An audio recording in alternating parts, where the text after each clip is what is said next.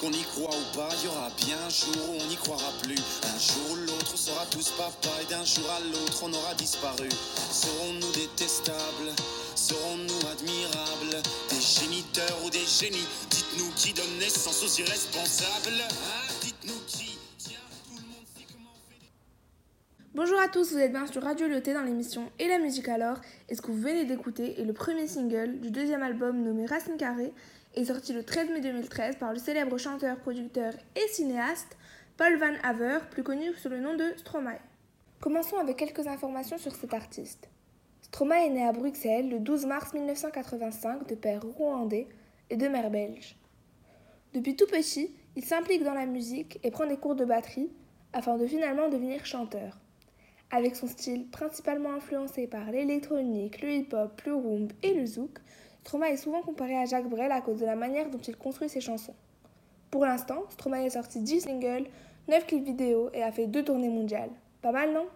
Son premier album, Cheese, sort en 2010 avec les singles Alors on danse, Te Quiero, etc.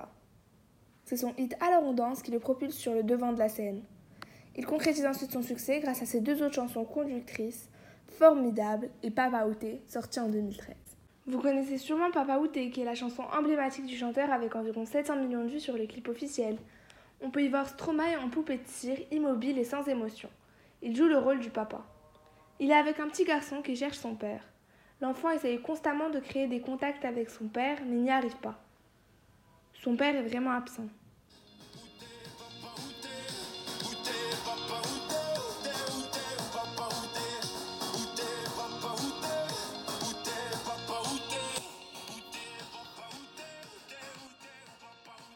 Dans ce refrain, Papa Outé est répété plusieurs fois, donnant ainsi son nom à la chanson. C'est effectivement une chanson autobiographique que Stromae partage avec ses auditeurs. Il révèle son enfance et s'exprime au sujet de l'absence de son père. Lors d'une interview, il révèle les secrets dissimulés derrière ses paroles et avoue avoir pleuré en les écrivant. Papa Outé semble heureux à la première écoute grâce à son rythme entraînant.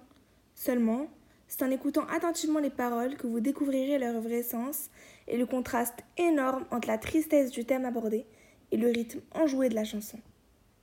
Vous avez tous sûrement déjà écouté cette chanson, mais savez-vous vraiment ce qui se cache derrière? Non? Alors je vais vous le raconter. Vous avez compris que c'était l'histoire d'un père absent, mais c'est beaucoup plus que ça. En réalité, le père de Stromae quitte sa femme et ses cinq enfants pour le Rwanda. Malheureusement, il est assassiné là-bas pendant les génocides en avril 1994.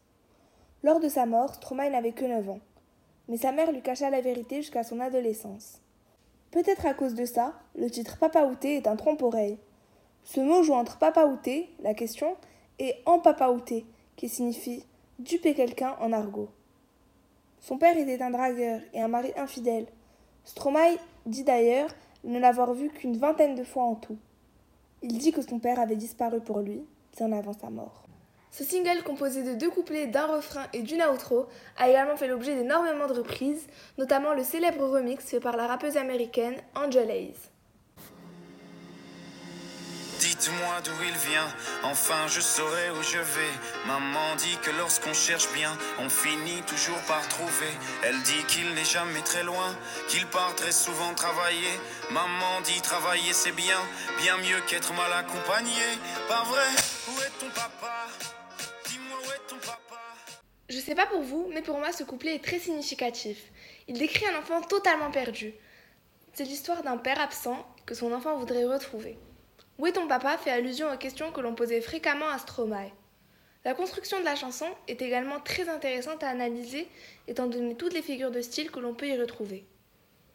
J'en ai relevé quelques-unes pour vous. Celle que vous avez déjà tous remarquée, c'est la répétition Outé papa outé qu'on retrouve tout au long de la chanson.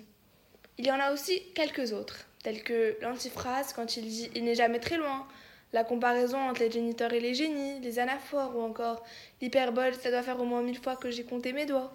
Honnêtement, si ce n'est pas déjà fait, je vous conseille vraiment d'aller écouter cette chanson et de vous concentrer sur les paroles et leur signification. Je trouve que l'histoire qu'elle transmet est très forte.